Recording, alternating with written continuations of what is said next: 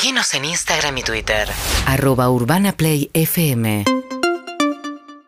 Y tengo una especie de déjà vu yo en este momento porque voy a saludar a Aníbal Fernández, ministro de Seguridad de la Nación. Tantas mañanas entrevistándolo a Aníbal Fernández cuando era jefe de gabinete. Buen día, Aníbal, ¿qué tal? Hola María, buen día, ¿cómo vamos? Bien, ¿cómo va? Bien, bien, pasó usted. Bien. Bien, bien. Ah, bueno, se escucha un poquito lejos. El, a ver si podemos eh, mejorar un poquito. El, el- ¿Ya está en el ministerio? No, no, no, estoy por llegar. Está por llegar. Parece que le imprimen otro horario, ¿no? Otra, otra, otro ritmo a la gestión con los cambios de gabinete. Yo no, no quiero calificar la actividad de mis compañeros. La mía, la de siempre. Llegar bien tempranito y tarde. ¿Cómo? Muy bien tempranito ahí.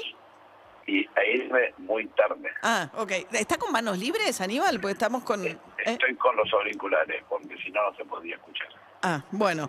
Eh, a ahí mejora, a ver. Eh, a ver, eh, ayer se reunieron con Sergio Berni y parece que están un poco superadas las diferencias muy públicas que tuvieron en su momento Sergio Berni con la ministra saliente, con Sabina Frederick. Eh, Eva- yo, yo- Sí. yo no califico, María, para atrás. Es eh, contrafáctico eso. Tengo una relación con Sergio Berni hace muchos años y, y es cuestión de hablar tantas veces como sea necesario para llegar adelante una estrategia común. este, y a eso tenemos que hablar. Eh, también lo mismo con la ciudad de Buenos Aires. Sí, yo mismo, no soy amigo de Marcelo de Alessandro, pero sí tengo buena relación. Hablamos clarito, nos pusimos de acuerdo en 10 tópicos que coincidimos más o menos en el formato y en, y en la atacarlos y para trabajar juntos también. Si bien desde que la Policía Federal, conforme el artículo 129 de la Constitución, pasó a la ciudad de Buenos Aires, este, todo lo que tiene que ver con el movimiento de la policía en la calle en la ciudad de Buenos Aires es de la, de la policía de la ciudad, no, no es de la policía federal ya. Este, no significa que uno no pueda colaborar en, determinadas situaciones.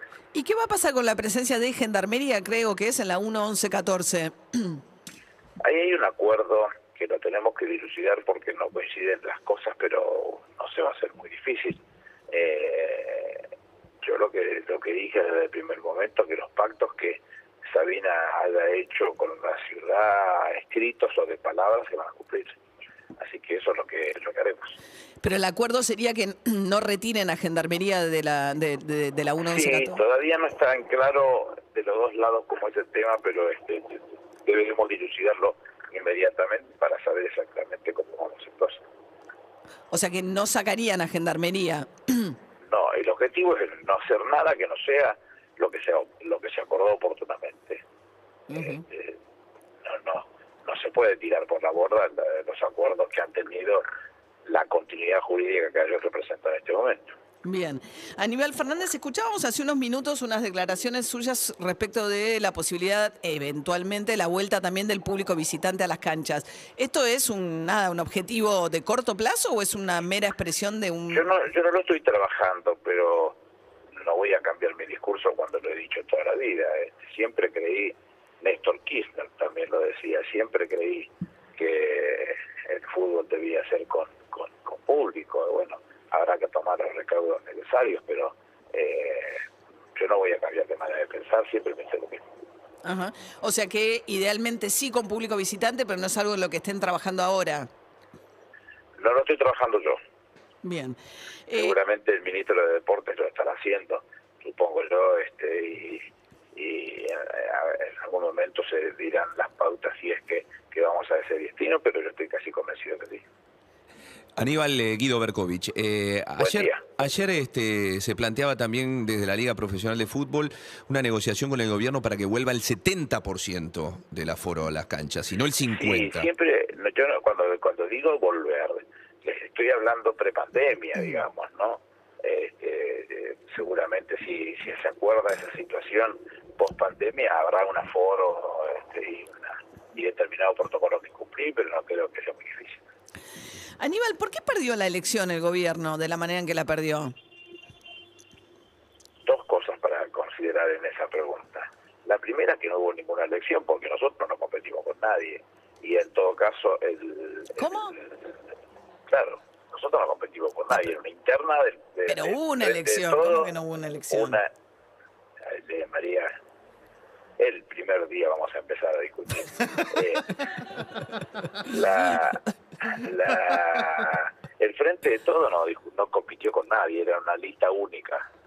En todo caso, este, Juntos por el Cambio, Cambiemos, se llaman, este, compitieron entre ellos. Una lista, la nuestra, se hacía una elección no tan interesante como la otra, que sí lo era. Eh, los resultados en cuanto a la cantidad de votos que sacaron son este, contrastables. Yo creo que no, pero este, pero sí nos indican a nosotros determinados puntos en donde seguramente eh, tenemos que mirarlo y muchas veces porque no estamos eh, llegando o no estamos cumpliendo con lo prometido y eso lo tenemos que resolver. Bueno, estamos trabajando para ello y nos falta mucho para realizar. ¿Hay tiempo de acá al 14 de noviembre? Sí, absolutamente. Sí. Sí, absolutamente, porque la, la gran cantidad de aquellos que han, los, los que han analizado la elección, eh, lo que demuestran, lo comprueban, es que quienes no fueron a votar fueron los compañeros nuestros, no fueron, no votaron a otros, no fueron. 6 Eh, millones de votos insistir- menos. Y vuelvo a insistir en, en la eh, cantidad de la elección. Eh, ¿Qué interés tenía la- el de tener que movilizarse e ir a votar por una elección que no Bueno, la ele- se conocía el resultado final? No tenía mucho sentido.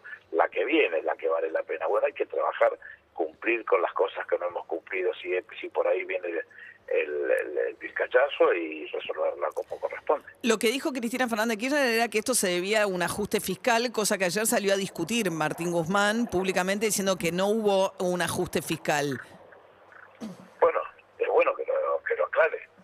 Este, eh, no creo que esté de más una explicación de Martín que, que es muy sólido y que es muy contundente en, en sus apreciaciones y, y si tiene de cosas por decir, decirlas hace saludable y da carnadura al discurso. ¿no? ¿No quedó muy debilitado Alberto Fernández después de que le renuncian una docena de eh, funcionarios, eh, de renuncias que él no pidió en un momento que no estaba decidido a hacer un cambio? Son todos integrantes de la Cámpora y termina sin eh, teniendo que quedarse incluso con Guado Pedro, que lideró esa suerte de rebelión eh, como ministro del Interior. Yo no creo eso. Yo no lo creo. Por varias razones. La primera porque a mí el gesto, siempre es un gesto político, el gesto me pareció absolutamente positivo. Lo he dicho públicamente, porque lo voy a negar ahora. El Yo de la renuncia. Me, me gustó. Es un gesto que en la política se utiliza, porque el presidente si tiene que despedir a cualquiera de los que presenten, no presentaron la renuncia, sino que pusieron a disposición la renuncia, este, lo hace sin, ningún- sin miramiento, no necesita tener una renuncia en la mano Obvio, para poder resolverlo. claro. El gesto es eso, El gesto, gesto. el gesto fue El gesto provocar algo. gesto. Es un gesto Es un para. Cristina Kirchner, no para Alberto. No, Alberto no, quería no, ese eh, gesto. Error, error, error, porque eh, nadie puede negar o desconocer cuál es mi relación con Cristina Kirchner y casi mi familia. Este, y yo no, renuncié. ¿Por qué no renuncié yo? Porque me parecía que, desde que tiene valor político ese gesto cuando sucede con las primeras líneas. Yo soy era interventor de yacimiento carbonífero de Río Turbio me parecía que, que era ponerme una pincha que no me correspondía, era un gesto de las primeras líneas y lo había, lo había visto bueno. Yo se lo dije al presidente, esto, ¿eh? Eh, con lo cual no, no. Y Guado no hizo nada malo y siempre tuvo una excelente relación con el presidente y no dudo que tiene una buena relación con el presidente. Y el presidente no se debilita en lo más mínimo. Todo lo contrario, ha tomado decisiones, no califico a mis compañeros de la gestión anterior porque se tu- tuvieron que bailar con la difícil en, en, en el, en el tema de pandemia y todo ese tipo de cosas y ahora en la renovación este, mis compañeros a quienes conozco a todos este, y con muy buen trato este, me satisfacen enormemente, me satisface lo de Jimmy Persica, lo voy a destacar en ese caso porque si hubiera sido gobernador hubiera sido mi de Educación o director general de escuelas. Persic, Este, Jaime Persic, el nuevo ministro de Educación. Estamos charlando con Aníbal Educación. Fernández, el ministro de Seguridad. Ahora, tuvieron que restrañar heridas con Domínguez, ¿no? Le dijeron de todo en, eh, en- durante aquella Pero campaña en eso ya pasó hace 2015. mucho más. Bueno. Ya deje de pegarnos en la matadura. La- eh, hace, hace Pero se 40 tiraron días, con todo, que fraude, con de narcotráfico, todo, se como dicen los dijeron... españoles, Sí. con de todo. ¿Sabe qué? Sí. Yo hacía como un año que venía pensando, que raro, nunca me he cruzado, no se daban esas cosas. vine a Veracruzar, que seguí toda la vida con esta cosa. Un día me invita Ricardo Piñanelli a, a almorzar al Espata y el mensaje lo entendí. Cuando llegué, lo saludé a Julián, lo saludé a Ricardo, nos sentamos a la mesa y Julián empezó a hablar. Digo, no, Julián, digo, yo no vine engañado acá, yo sé que vine, vos también sabes a qué viniste, dejala, hagamos una raya. Vamos a empezar de vuelta, qué sé yo.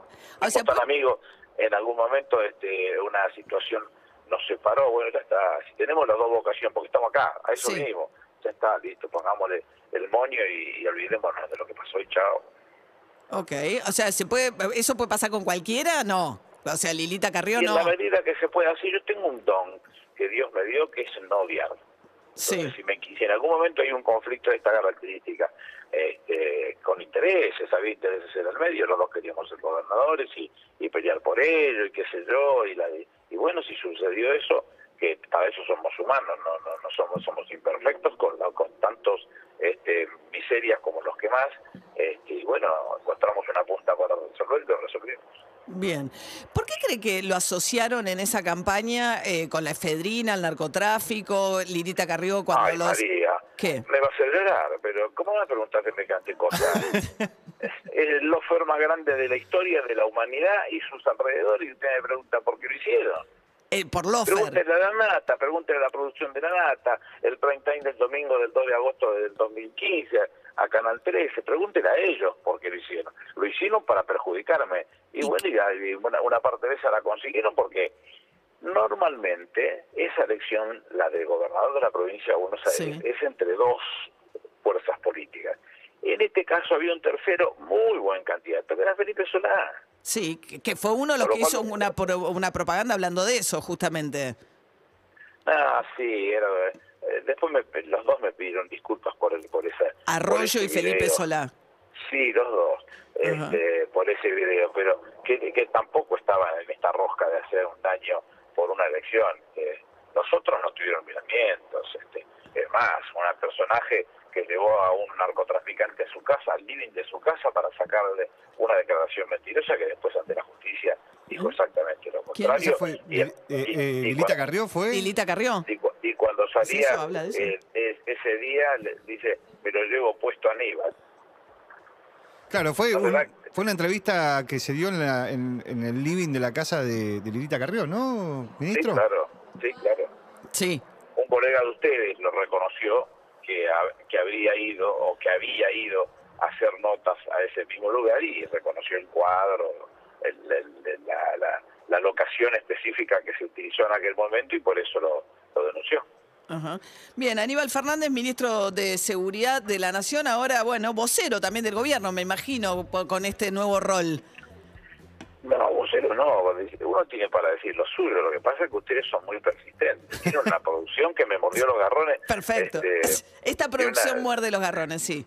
Sí, entonces, Sí, bueno, este, debutamos no bien, sin- arrancamos sin pelea, ya, ya tenemos tiempo para pelear. Era un clásico, yo en realidad trabajaba con Magdalena Ruiz Guiñazú en la época que Aníbal Fernández era jefe de gabinete y eran, pero en un momento alguien compiló, no sé si las guardaron ustedes, lo que fueron las discusiones de aquel tiempo. Ah, las vamos Yo- a buscar. Están todas, Sí. están todas en YouTube. Ah, están Pero, todas en- eh, mira, qué, qué Sí. nivel de importancia que tienen. Pero además me satisfizo mucho porque cuando Magdalena se estaba yendo, creo que de Continental, Sí. este, los chicos de su producción armaron todo, Sí. está compilado y qué sé yo. Es verdad. Y, y al final me dice, ¿no se prende? Este, para saludarla al final, sí, porque no, yo guardo mucho respeto por Magdalena, no la veo hace mucho y no hablo con ella hace mucho, pero le tengo mucho respeto.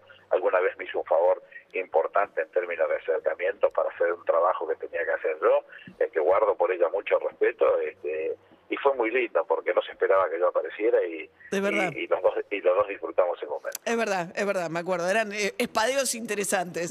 Bueno, así que inauguramos esta etapa por ahora de manera más pacífica, me alegro. ¿Se puede decir a la producción que empezó el tegarrón entonces?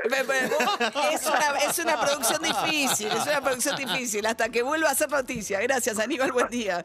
Chao, chao, Era el ministro de Seguridad de la Nación, Aníbal Fernández. No saben lo que eran las peleas con Magdalena. Las voy a buscar en No, no, YouTube. eran ¿Las podemos poner mañana? Eh, podemos, eran geniales, sí es verdad, se hizo un compilado, no saben lo que era, no saben lo que era. Era- pero bueno, siempre atendía, discutíamos las cosas, lo que yo valoraba era fundamentalmente eso, digamos, se podía dar la discusión públicamente sin ningún inconveniente. Aníbal discute con En una todos. época muy difícil, ¿eh? en una época donde incluso Magdalena eh, estaba siendo muy injustamente apuntada por un sector del kirchnerismo, alguien que, bueno, se la jugó muchísimo cuando integró la CONADEP, investigando las violaciones a los derechos humanos, cuando todavía la cosa estaba muy complicada, en la época de Alfonsín, y había sido muy injustamente destratada por una parte importante del kirchnerismo, sobre todo en nombre de los derechos humanos, lo cual era una paradoja muy grande, y en ese contexto Aníbal Fernández nunca dejó de atenderla y se armaban unas peleas, yo era columnista. ¿Y en vos ese participabas programa. o eran Sí? No, no, Ah, participaba. ya las busco esta tarde, Sí, por favor. participaba bastante. urbanaplayfm.com